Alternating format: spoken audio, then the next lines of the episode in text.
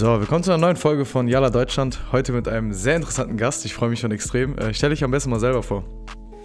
Ja, hi, mein Name ist äh, Sven Lehmann. Ich bin ähm, 41 Jahre jung und lebe im schönen Köln und bin für die Grünen Mitglied im Deutschen Bundestag, ähm, Abgeordneter für Köln, aus Köln und mache im Bundestag als Schwerpunkt Sozialpolitik und Queerpolitik. Nice. Äh, erstmal mega cool, dass es nach äh, jetzt 48 oder 49 Folgen geklappt hat, auch Bundestagsabgeordnete irgendwie zum Gespräch einladen zu können. Ähm, vielleicht meine allererste Frage direkt: äh, Wie bist du zu den Grünen gekommen?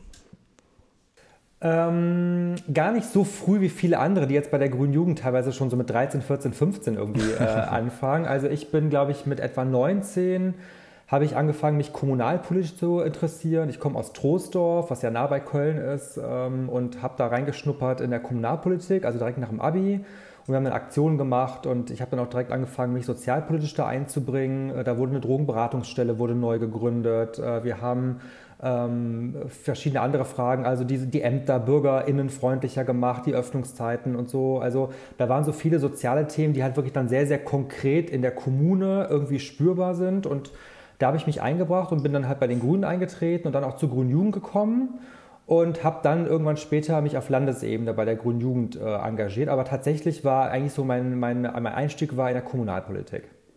Okay, jetzt hast du ja quasi ähm, diese drei Stufen gemacht und du warst kommunal, du warst auf Landesebene und jetzt im Bundestag.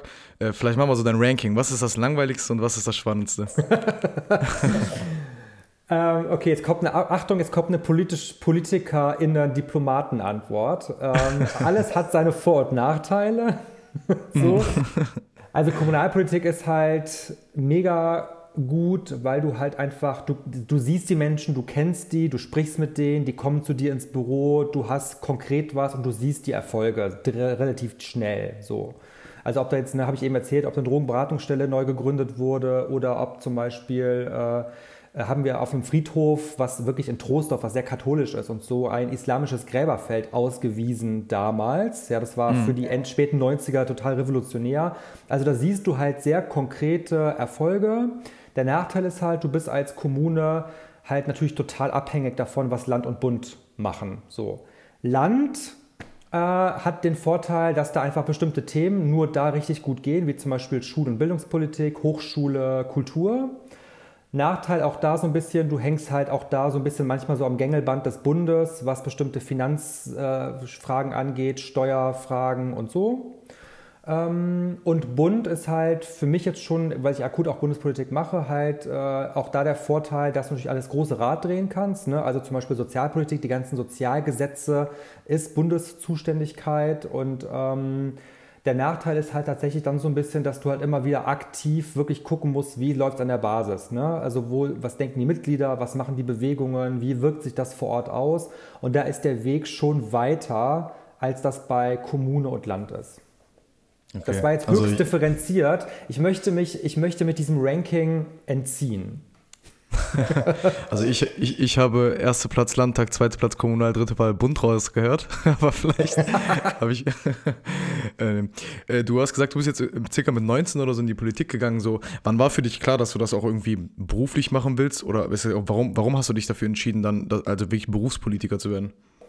Das war überhaupt nie mein Ziel. Also ich habe nie, äh, auch als ich damals eingetreten bin bei den Grünen oder angefangen habe, mich schon politisch zu engagieren, damals noch zu Schülerinnenvertretungszeiten und so, habe ich nie, also ich wollte nie Berufspolitiker werden. Das kommt so ein bisschen aus meiner Familiengeschichte. Das ist halt so relativ, ich will jetzt nicht sagen unpolitisch, aber schon so parteiferner Familie gewesen auch äh, sozusagen ich der Erste in meiner Familie, der irgendwie Abitur gemacht hat und so. Und da war immer so dieses Bild, in der Politik, da bedienen sich alles, alle nur selber und das ist so ein hartes Geschäft, da gehst du unter. So, das war so die Prägung, die mir immer erklärt wurde, so ist halt Politik.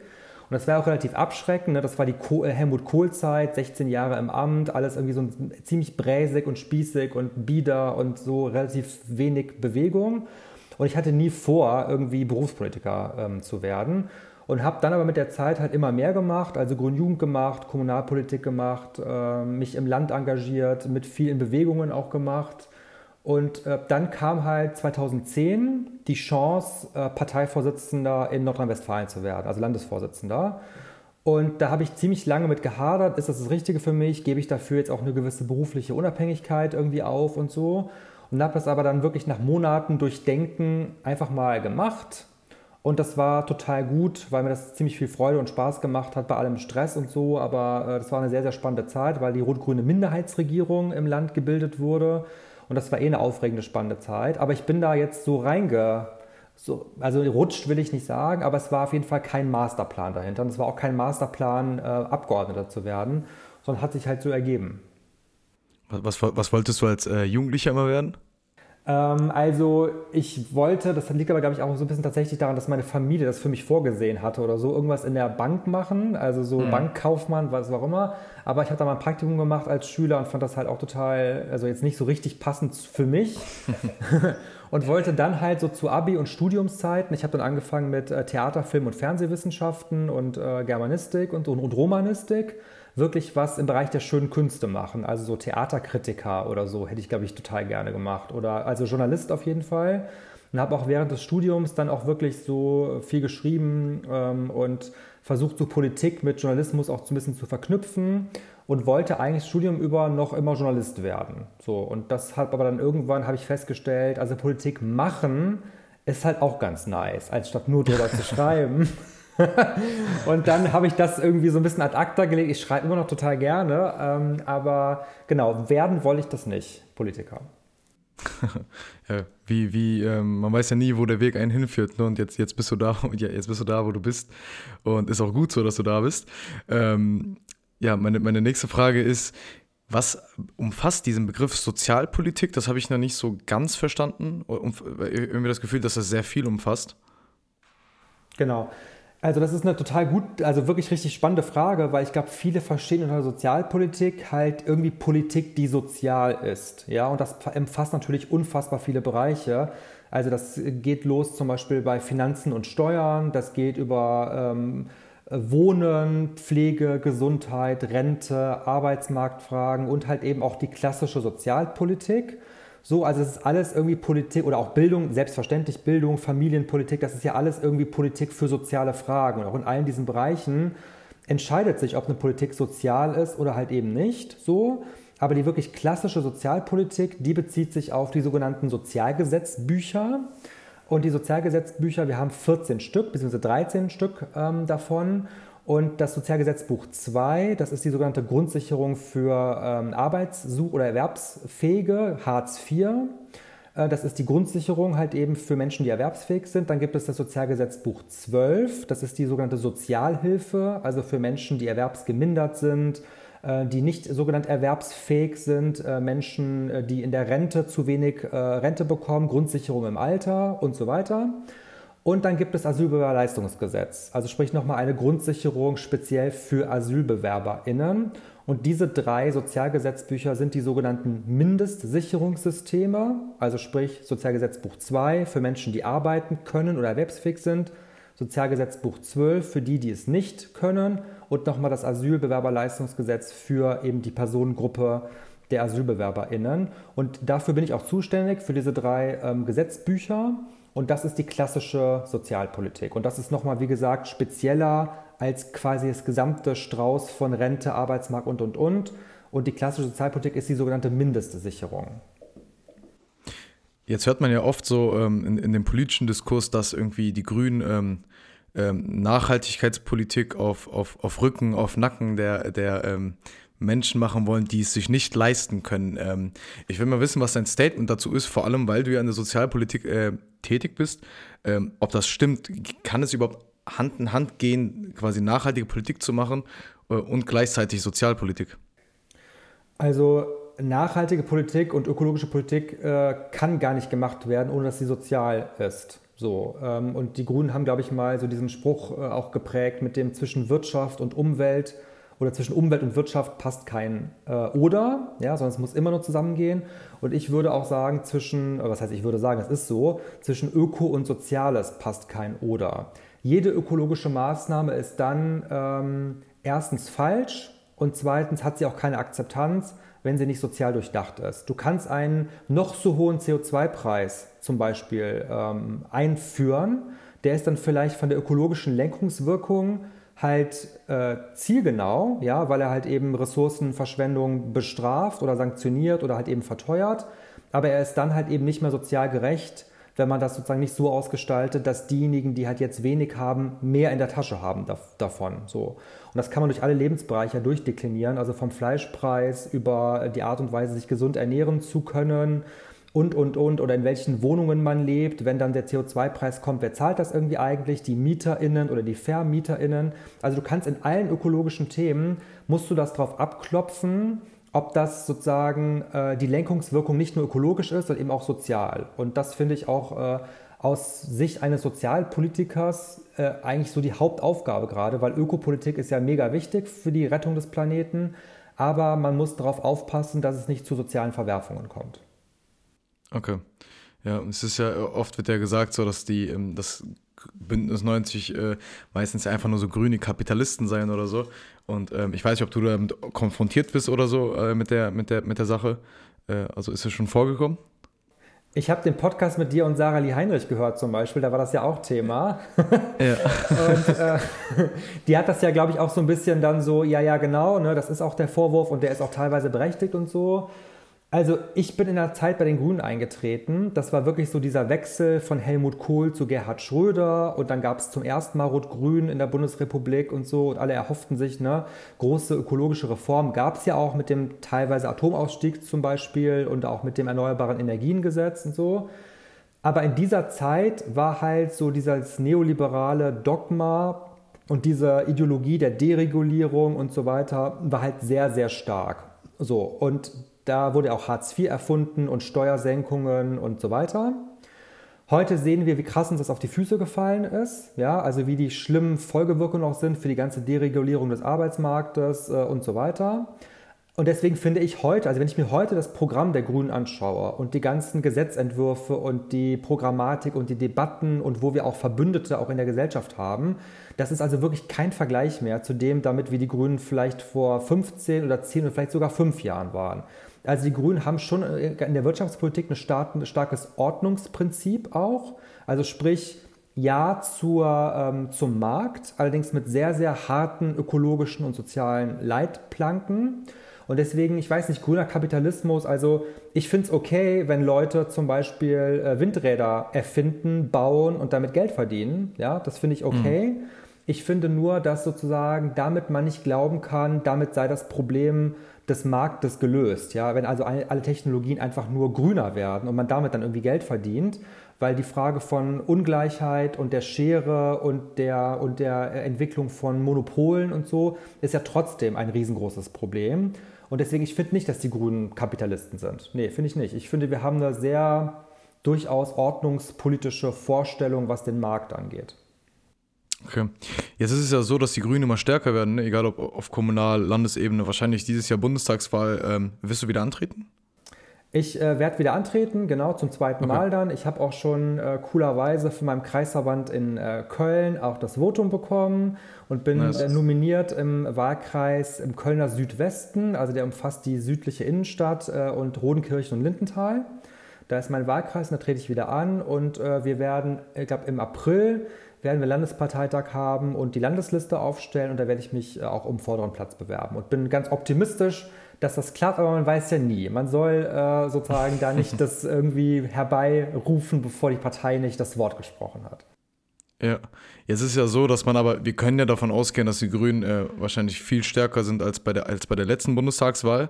Würdest du sagen, dass du, wenn du jetzt wieder antreten willst und du kommst rein, dass der Druck, der auf dir liegt, ein komplett anderer sein wird und ähm, also machst du dir jetzt schon ein bisschen Gedanken drüber, weil dann kann es ja wirklich sein, dass man wirklich viel mitentscheidet, so wenn nicht sogar die stärkste Partei wird. Ähm, es, also denkst du darüber nach? Ja, und äh, glücklicherweise kenne ich das schon. Also ich habe äh, ja erzählt, dass ich 2010 zum allerersten Mal den Schritt gemacht habe, Politik auch hauptamtlich zu machen. Also ich wurde Landesvorsitzender. Das ist ein, ich hatte kein Mandat, also ich saß nicht im Landtag, aber ich war Parteivorsitzender. Und das ist äh, auch ein bezahltes Amt gewesen und das war halt genau die Zeit, als äh, die Grünen in Nordrhein-Westfalen regiert haben, also von 2010 bis 2017. Und in der Zeit war ich Parteivorsitzender. Das heißt, ich kenne ähm, sowohl die Vorzüge des Regierens, das heißt, dass man wirklich sehr, sehr viele umsetzen kann. Wir haben damals die Studiengebühren abgeschafft und die Kopfnoten in der Schule und die Drittelparität wieder eingeführt. Also viele, viele, viele sehr gute Sachen. Aber ich kenne halt eben auch die Situation, wenn halt krass Druck aufgebaut wird vom Koalitionspartner oder von Teilen der Wirtschaft oder von Verbänden und so, wo man auch dann wirklich, ja, dann natürlich gucken muss in so einem ähm, Spannungsfeld zwischen meiner eigenen Position und das möchte die Fraktion, das müssten wir in der Koalition machen, weil es halt nun mal verabredet, unterschrieben ist und das will vielleicht die Gesellschaft oder die Bewegung. Und das ist schon nicht trivial, muss ich sagen. Ne? Also das ist schon auch kein Zuckerschlecken, gerade wenn man an einer exponierten Stellung auch ist. Und ähm, ich bin, also ich kenne das, ich bin mal gespannt, wie das im September ausgeht. Ich hoffe natürlich sehr, dass wir die Möglichkeit bekommen, auch progressive Mehrheiten im Bundestag auch äh, zu haben. Das heißt, äh, auch eine Regierung bilden können, hoffentlich mit den Grünen auf Platz 1, das wäre das Beste, wo man auch wirklich dann richtig gute Sachen machen kann. Aber ich mache mir auch keine Illusion, das wird ein sehr, sehr schwieriges Jahrzehnt. So, ne, wir haben die Klimakrise, wir haben die sozialen Krisen, wir haben Menschenrechtsfragen auf der ganzen Welt, äh, wir haben das Lager in Moria und in Bosnien und, und, und. Also es sind wirklich sehr große Themen. Und das müssen alle wissen, die in so ein Parlament gehen, dass das halt eben nicht nur Zuckerschlecken ist. Also das ist nicht nur so, ich schreibe mal einen Gesetzentwurf und gucke dann mal, sondern es ist wirklich auch eine, gerade in der Koalition, eine sehr, sehr hohe Verantwortung. Ja, es ist äh, auch während der Corona-Pandemie, jetzt habe ich mich sehr oft gefragt, ob Politiker überhaupt, also der, der Beruf, äh, ob man überhaupt was richtig machen kann. Also ich habe immer das Gefühl, egal für was man sich entscheidet, so man kriegt ja wirklich Gegenwind vom Gefühl der Hälfte der Bevölkerung. Ja, das ja stimmt. Da habe ich heute noch mit jemand drüber gesprochen, äh, am, im Telefonat mit einem, mit einem Bürger tatsächlich, der mir eine Mail geschrieben hatte, er muss dringend mal sprechen und so, habe ich ihn angerufen. Und der meinte auch so, dass es ja irgendwie äh, ganz, ganz schlimm sei, dass die Kitas und Schulen irgendwie äh, geschlossen sind für die Kinder und sagte dann aber irgendwie zwei Sätze später, dass es ja total wichtig sei, dass man jetzt eine harte Maßnahme macht und den Virus, das Virus eindämmt und so und man jetzt nicht zu schnell lockern. So, und in diesem ganzen Spannungsfeld äh, agiert ja auch die Politik gerade. Ne? Also ich meine, es ist auch einfach nicht einfach. Mir hat jetzt neulich jemand gesagt, man hätte einfach mal zwei Monate quasi alles komplett dicht machen müssen, ja, alle Betriebe stilllegen müssen, nur noch wirklich die Grundversorgung ermöglichen und dann hätte man das Virus sozusagen damit bekämpft ja gut, okay, das irgendwie so schlau ist man jetzt vielleicht auch. Ich weiß aber gar nicht, ob das so richtig gewesen wäre. Also in diesem Spannungsfeld zwischen ähm, Lockdown und bestimmte Lebensbereiche aber noch ermöglichen, die Wirtschaft nicht komplett lahmlegen, hat die Politik ja auch agiert, auch zum ersten Mal. Und jetzt ein Jahr später wissen wir natürlich, was auch vielleicht nicht so cool gelaufen ist. So, äh, und es ist vieles nicht gut gelaufen, auch seitens der Bundesregierung, wo die Hinweise schon vor einem Jahr da waren, was sie jetzt hätten machen können, es aber nicht gemacht haben.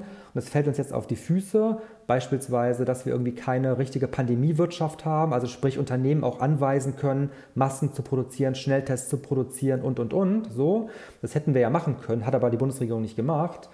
Und von daher, ich meine, ist im Nachhinein immer schlauer. Deswegen bin ich jetzt nicht so, dass ich sage, irgendwie alle sind irgendwie dumm und haben schlecht agiert, weil es ist ja auch einfach ein Finden. Und du hast ja das richtigerweise gesagt, man kann es nicht allen recht machen. Gerade bei so einer Situation, die wirklich keine Blaupause kennt. So. Mhm. Wie, wie, war der, wie war dieses Jahr für dich so im Unterschied zu den ja, drei Jahren davor, die du hattest? Hast, würdest du sagen, so, du hast drei, Jahres, drei Jahre Input irgendwie in diesen zwölf Monaten gehabt? Also diese Legislaturperiode ist sowieso richtig, richtig krass. Äh, sie ist auch krasser, glaube ich, als alle anderen. Also alle, die schon ein bisschen länger Bundestag sind, die sagen auch immer, meine Güte, das tut mir so leid, dass du in dieser Legislaturperiode zum ersten Mal im Parlament bist, weil sonst ist das Parlament total gut und man ist so kollegial miteinander und so. Und die Legislaturperiode ging ja schon damit los, dass die AfD zum ersten Mal in den Bundestag eingezogen mhm. ist. Das war schon einmal, einfach mal richtig, richtig, richtig schlimm, glaube ich, für dieses Parlament und für die demokratischen Abgeordneten. Dann war diese quälend lange Frage, welche Regierung wird eigentlich gebildet? Ja, Jamaika-Sondierungen gescheitert. Gibt es eine SPD, CDU, CSU-Mehrheit? Ja, nein, zog und zog und zog sich. Wir saßen da teilweise wochenlang und es gab keine Ausschüsse, wir konnten gar keine Anträge stellen. So. Mhm. Dann gab es diesen riesen krassen Zwist zwischen Merkel und Seehofer in der Flüchtlingspolitik, ja, wo fast die CDU, CSU dran zerbrochen wäre. Äh, dann gab es viele verschiedene andere Fragen. Jetzt kommt Corona. Also es ist irgendwie alles so ein dauernder Ausnahmezustand in dieser Legislaturperiode. und das ist halt, sag ich mal, um neu reinzukommen. Also ich hätte mir auch einen smootheren Einstieg gut vorstellen können. Aber es ist natürlich auch einfach sehr aufregend. So, in, auch in einem positiven Sinne. Ja. Wie, wie, sieht so dein, wie sieht so dein Alltag aus, wenn ich fragen darf? Also, ich hab, es ist ja irgendwie schon so ein 24-7-Job, oder nicht?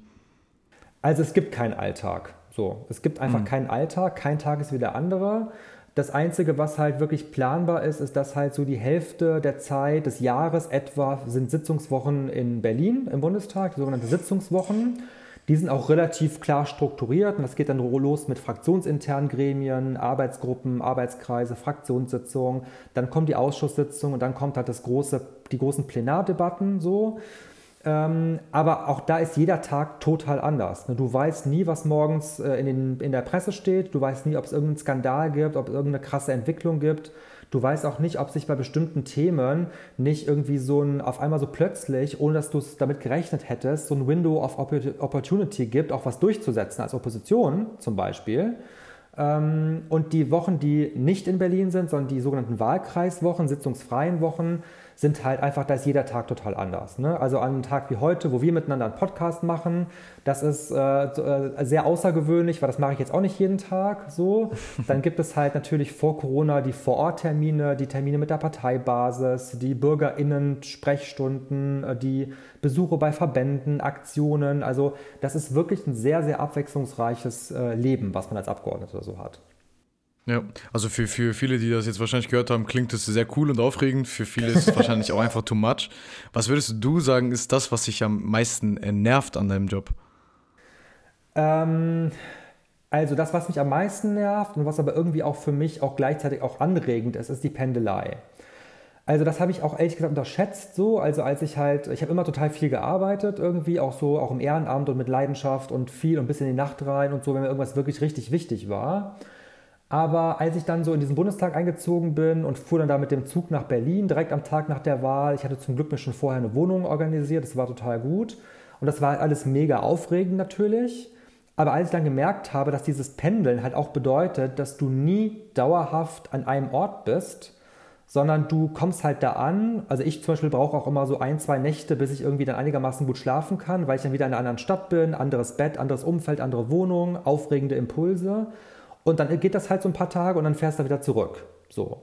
Und wenn ich in Köln, das nutze ich auch immer so ein bisschen, um ein bisschen runterzukommen. Hier, sind, äh, hier ist mein Partner, hier ist meine Familie, meine FreundInnen und so. Und äh, dann chill ich halt auch mal natürlich ne, und treffe mich mit Leuten und arbeite, versuche nicht so viel zu arbeiten wie diese 80-Stunden-Wochen in Berlin. Und dann ist das auch wieder vorbei, weil dann geht es wieder nach Berlin. So. Und das ist schon nervig, muss ich sagen. Also das geht jetzt zum Glück, weil die Zugverbindung ist halt okay. Ja, und der ICE ist natürlich auch ein vergleichsweise luxuriöser Zug. Ne? Da kannst du halt auch einfach ein bisschen abhängen und irgendwie Podcast hören oder was auch immer oder Netflixen. Ja. Aber das ist schon, das habe ich unterschätzt, wie anstrengend dieses Pendeln ist. Ja, glaube ich, glaube ich. Es ist ja auch nicht äh, eine, eine, eine Stunde Strecke, die du bis nach Berlin hinlegen musst. Es nerven mich übrigens noch viele andere Sachen. Also das ist jetzt so, so eine sehr lebensweltliche Sache. Aber was ja. mich auch halt sehr nervt, ist die CDU-CSU in vielen sozialpolitischen Fragen. So können wir vielleicht gleich noch inhaltlich drauf kommen. Aber ich wollte jetzt sagen, also mich nerven auch politische Sachen. Aber diese ist eine sehr persönliche lebensweltliche, die mich halt nervt, beziehungsweise auch anstrengt. So. Ja. Wie, wie fühlt es sich eigentlich an, wenn man da irgendwie so, so eine Rede hält oder man muss sich so eine AfD-Rede anhören? Und also ich weiß nicht, wenn ich mir so auf YouTube irgendwie so Mitschnitte oder so aus dem Bundestag angucke, ist es ja wirklich so meistens Argumentation und so aus dem, aus dem Kindergarten, auf dem Kindergartenlevel oder Grundschullevel, die da meistens geleistet wird von bestimmten Parteien. Ähm, und man, man sitzt da und muss sich den Quatsch, sage ich jetzt einfach mal, anhören. So, was geht da einem durch den Kopf? Also ich habe schon alle Gefühle, die ein Mensch, glaube ich, haben kann, habe ich durch äh, in Bezug auf diese Fraktion. Also von Hass über genervt sein bis hin zu Ekel und äh, Gleichgültigkeit und äh, sich lustig machen. Also ich habe wirklich alles, alles durch. Und ich glaube ehrlich gesagt, meine KollegInnen der anderen demokratischen Fraktionen auch, weil das war ja, sag ich mal, für uns auch sehr neu. Also der Umgang, weil eigentlich der Bundestag, da wird leidenschaftlich gerungen, da wird gestritten, da fallen auch mal so Wörter, wo du halt dann im Überschwang deiner Gefühle mal die anderen Fraktionen beschimpfst oder so. Aber man kann danach trotzdem kollegial miteinander arbeiten. Ja, man kann miteinander in der Kantine sitzen, man kann sich auf den Gang begegnen, man kann Kaffee trinken gehen, man kann auch in der Ausschusssitzung mal sagen, ach komm, das haben sie jetzt, das haben sie jetzt nicht so gemeint oder sie, sie wissen doch eigentlich das eigentlich besser, oder? So, also du kannst schon sehr kollegial auch miteinander da auch äh, zu tun haben. Ich finde auch durchaus auch Leute in der FDP und CDU, CSU und so auch sehr sympathisch, ja, also sympathische Menschen, mit denen man auch ein Bier trinken kann und so. Und das war halt mit dem Einzug der AfD halt wirklich total anders weil das da wirklich vom ersten Tag war das halt Angriff und zwar nicht auf uns als Menschen, sondern auf die gesamte Institution Bundestag als Teil unserer freiheitlich-demokratischen Grundordnung. Sich lustig machen, das Parlament verächtlich machen, äh, provozieren, Hass säen und so. Und ich glaube, wir haben sehr lange gebraucht, um da einen Modus mitzufinden, weil das war am Anfang auch so eine Suche. Ne? Keilt man jedes Mal zurück oder lässt man die einfach reden und ignoriert das halt? So, und ähm, das hat sich jetzt irgendwie so eingependelt über die Jahre, dass man manchmal sehr hart dagegen geht, manchmal die aber einfach reden lässt, keine Zwischenfragen stellt, nicht drauf eingeht und so, äh, weil man dem auch nicht mehr Raum geben will.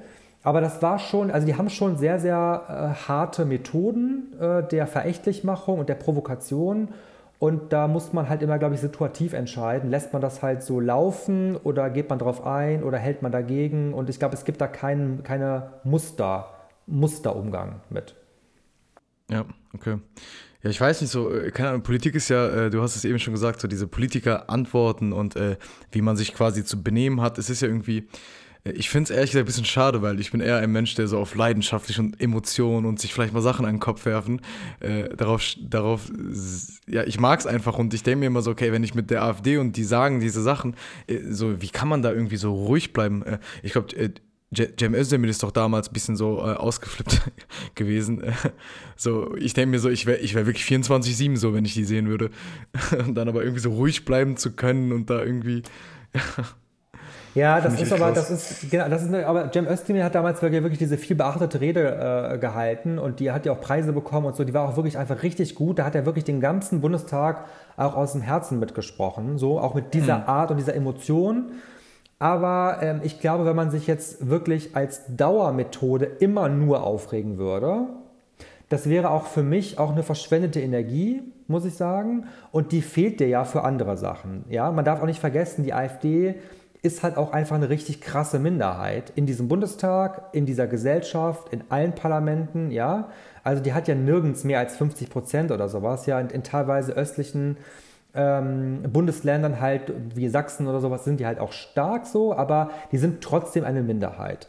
Und ich habe dann irgendwann auch so gedacht, also ich möchte mich auch wirklich nicht die ganze Zeit nur mit denen befassen, weil äh, es gibt genügend anderes zu tun. Die Bundesregierung macht ja auch nicht alles richtig und ich möchte mit den DemokratInnen zusammen Lösungen finden. Und das ist halt auch viel Energie, die halt einfach drauf geht und ähm, deswegen wirkt das manchmal so abgefuckt oder abgeklärt oder abgekühlt, wie wir da sitzen, wenn die AfD redet. Aber es ist halt auch, also ich kann, ich, wir, wir können und möchten nicht uns dauernd mit dieser Kacktruppe auseinandersetzen. Ja? Mhm. Das muss man machen, wenn die richtig schlimme Sachen sagen. Da muss man auch dagegen halten, das ist auch richtig. Es ist immerhin noch ein Parlament, ja, und die Repräsentanz der Bevölkerung. Da müssen bestimmte Sachen auch, dürfen nicht unwidersprochen bleiben. Aber sich nur mit denen zu befassen, ist genau das, was die wollen. Und es ist eh schon viel zu lange auch in den Medien geduldet worden, dass die den, den Ton angeben und den Diskurs bestimmen. Und das möchte ich und viele andere möchten das nicht.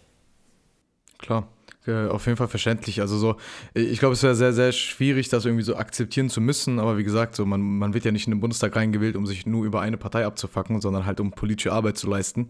Ähm, genau. Äh, ja, genau, vielleicht so zu, zur Wahl selber. Du hast gerade schon gesagt, du wirst dich wieder äh, versuchst, also wirst zur Wahl antreten. Ähm, ich habe ja jetzt auch meine äh, Bewerbung für den Landtag in NRW jetzt abgeschickt. Und ich wollte mal wissen, jetzt du als Veteran, äh, so deine Tipps, deine Tipps vielleicht für junge Politiker. Never felt so old. für junge PolitikerInnen, äh, zu denen du ja natürlich auch gehörst. Aber äh, so vielleicht so Tipps, ähm, was sind so wichtige Sachen, die man vielleicht so inhaltlich haben muss, aber auch so Sachen, die meistens so ja nicht vielleicht krasse Beachtung kriegen, also Stichpunkt irgendwie so Networken oder so. Was sind so Sachen, die man auf jeden Fall machen sollte, falls man sich entscheidet, ein politisches Amt zu übernehmen? Das ist eine super Frage. Ich glaube, da gibt es einfach mehrere Sachen. Also ich finde, das A und O und die absolute Grundbedingung ist, um überhaupt politisch arbeiten zu können, ist, dass du wirklich von einer Sache überzeugt bist und brennst für ein Anliegen. Es gibt genügend Menschen, die auch politische Ämter haben, wo ich denke, die machen das wie so eine Verwaltung irgendwie. Ja? Die verwalten so ein Thema und äh, lesen dann vorgesch äh, vorgeschriebene Sprechzettel vor äh, und in Reden und so. Und ich denke immer nur so, warum, warum machst du das? Also warum bist du da? Was ist dein Antrieb? Was treibt dich an in der Gesellschaft? Was findest du in der Gesellschaft ungerecht, was du ändern möchtest? Und das spüre ich bei vielen nicht. Ja, also ich will nicht generalisieren, man soll sowieso nie generalisieren. Aber es gibt halt auch einen PolitikerInnen-Typus, wo das halt tatsächlich, da geht es halt so um ne Status und so weiter. Äh, und ähm, aber jetzt, da, da, da, da spüre ich kein, kein Brennen für Anliegen. Also das finde ich das A und O, dass man das äh, tut. Dann finde ich sehr wichtig, dass man ähm, eine Lust auf Menschen hat.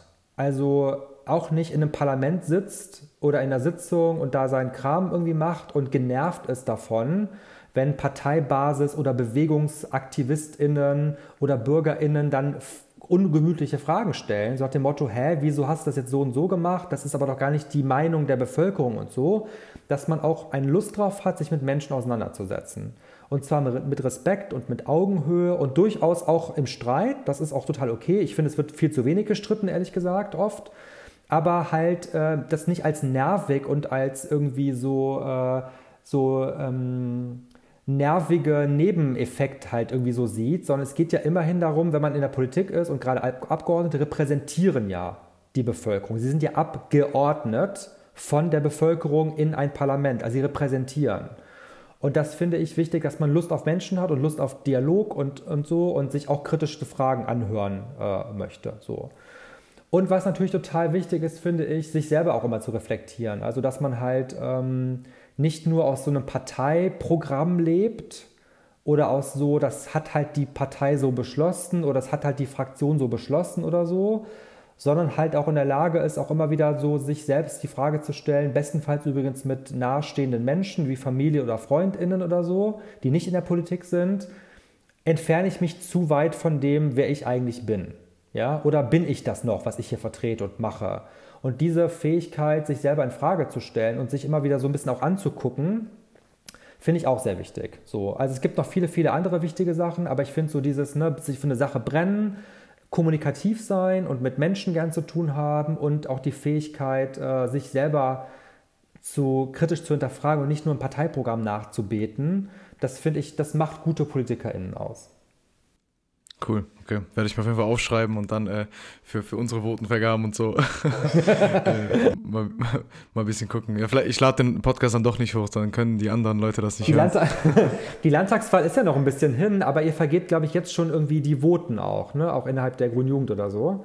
Genau, und dieses Wochenende wird äh, auf NRW-Ebene entschieden schon. Ach krass. Und hast du schon genau. irgendwie einen Plan, ob du auch einen Direktwahlkreis äh, äh machen möchtest oder ob du sozusagen Anführungszeichen nur auf Liste gehst oder so? Oder? Ja. Ja, ich stehe gerade äh, im Kontakt mit dem Vorstand aus einem äh, Wahlbezirkchen in, äh, in Köln. Äh, ich würde gerne das Wahlbezirk im Kölner Norden äh, auf jeden Fall übernehmen, aber es ist halt noch nicht klar, deswegen äh, kann ich, glaube ich, noch nicht sagen, ob ich es kriege. Aber ich denke mal, in dem Stadtteil sollte es eigentlich kein Problem sein. Ich drücke dir die Daumen auf jeden Fall. Dankeschön. Ja. Ja, es ist, ähm, ich weiß, es ist immer sehr so aufregend, diese Phase auch während der Wahl und auch, auch als ganz normaler Bürger oder Bürgerin ist es halt so, man sieht diese ganzen Plakate und man sieht diese ganzen Gesichter. Du hast aber gerade eben so angesprochen, so dieses, ähm, die Menschen im Bundestag oder im Landtag oder im Stadtrat sollten ja die Bevölkerung repräsentieren. So, jetzt ist es ja auch so, dass, dass es ja extrem undivers ist. Also ähm, ja, vor allem auf dieser parlamentarischen Ebene. So, wie, wie denkst du, kann man Leute empowern, da irgendwie ja, reinzukommen? Sache, also so, ja ich weiß nicht, so du, ich, ich, ich denke mal so, ähm, also du, du selber bist ja zum Beispiel äh, kein BIPOC, ähm, aber du hast, glaube ich, auch, auch, viele andere Arten von Diskriminierung äh, erlebst du wahrscheinlich auch so. Vielleicht wie empowert man es? Es gibt bestimmt so bestimmte Grundlagen von Empowerment, die auf alles zutreffen von Menschen, die diskriminiert werden. So vielleicht, was kann man da machen? Mhm.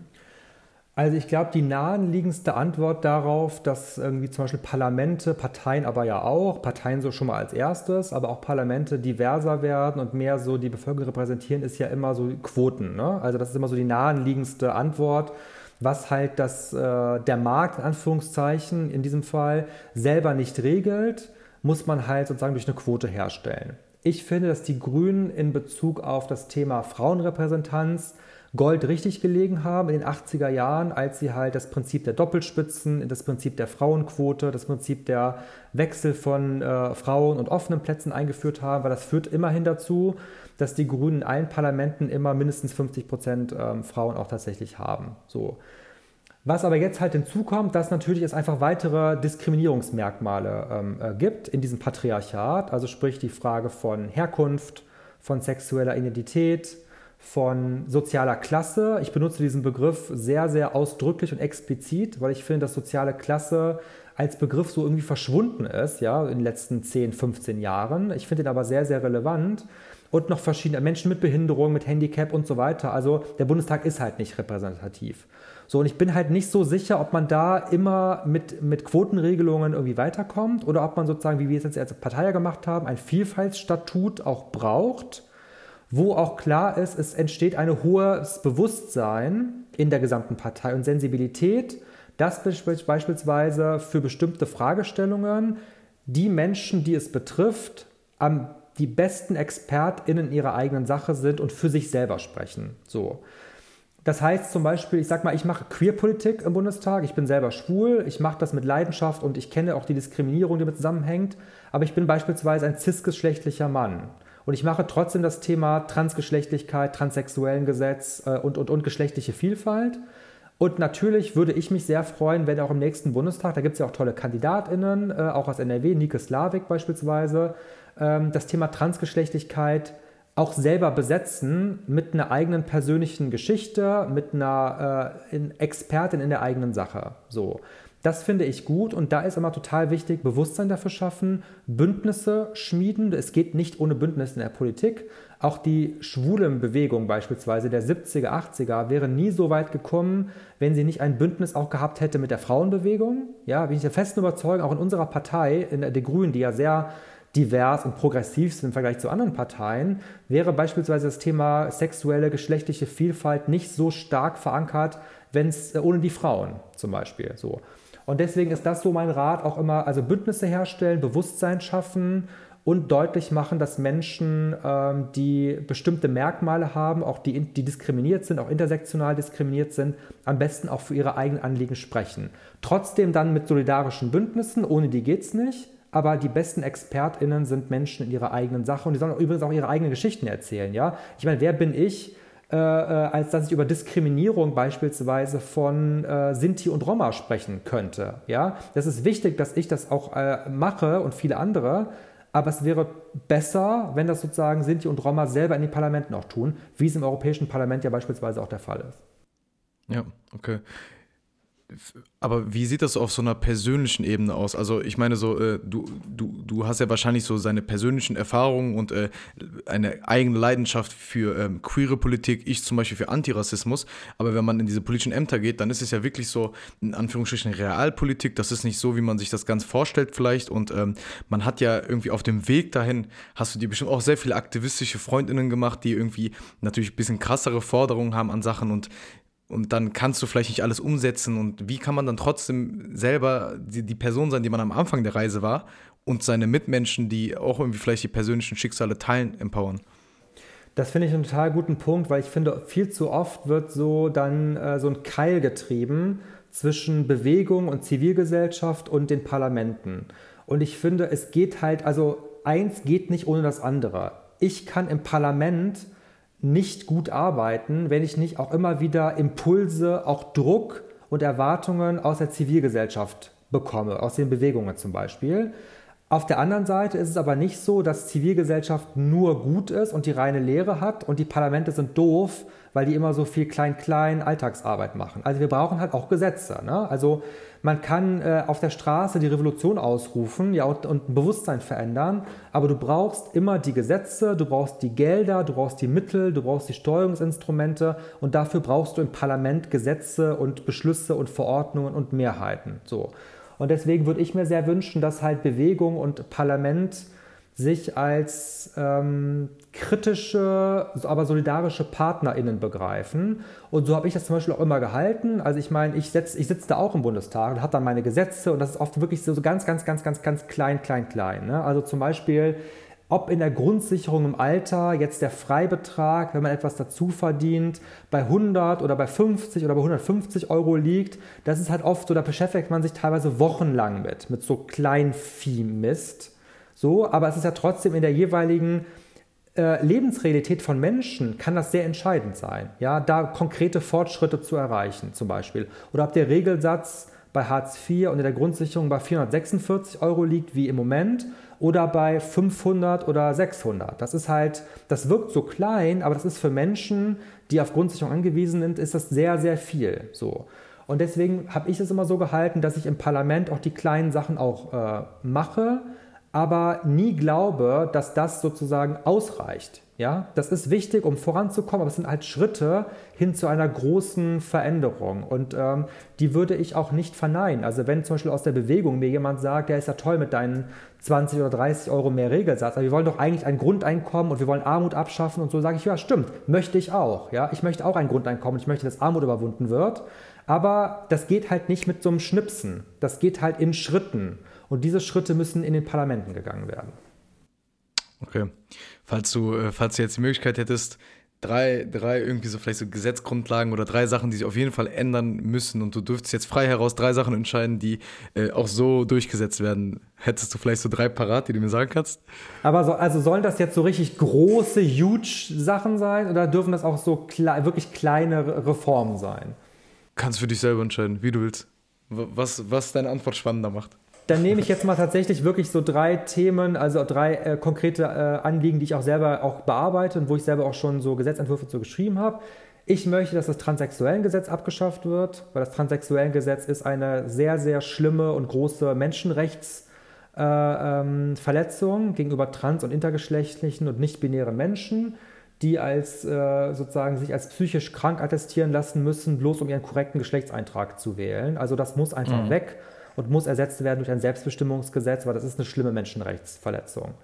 Dann möchte ich natürlich Hartz IV abschaffen, überwinden. Dazu haben wir auch viel gearbeitet und haben noch in diesem Jahr, also im Januar, einen großen Antrag eingebracht für eine sogenannte Garantiesicherung, also sprich eine Leistung, die dem Grundeinkommen nahe kommt, weil die ist sanktionsfrei, die ist höher als heute, die ist unbürokratisch, die ist ohne Anrechnung von Einkommen von Partner oder Partner, ohne Vermögensprüfung. Also wirklich das Ende von Hartz IV. Das wäre mir sehr wichtig. Und was mir auch sehr wichtig wäre, ist ein bundesweiten Aktionsplan gegen Homo- und Transfeindlichkeit. Weil wir haben trotz Ehe für alle und so viel Diskriminierung noch in den Schulen, in öffentlichen Behörden, bei ArbeitgeberInnen und so weiter. Und ich glaube, da muss man wirklich groß dran. Und äh, viele Bundesländer haben das, der Bund hat das nicht. Äh, und das würde ich gerne in den nächsten Jahren auch umsetzen. Okay, cool. Als Abschlussfrage dann, ähm, äh, ich lerne immer so Wie, sehr viel durch? Neues dazu. ja, es ist eine Dreiviertel schon, haben wir schon.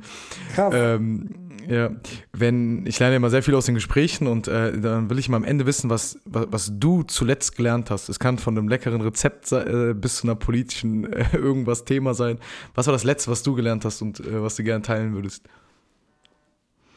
Boah, das ist aber gut, das ist aber eine, eine, eine, eine schwierige Frage. Lass dir ruhig Zeit.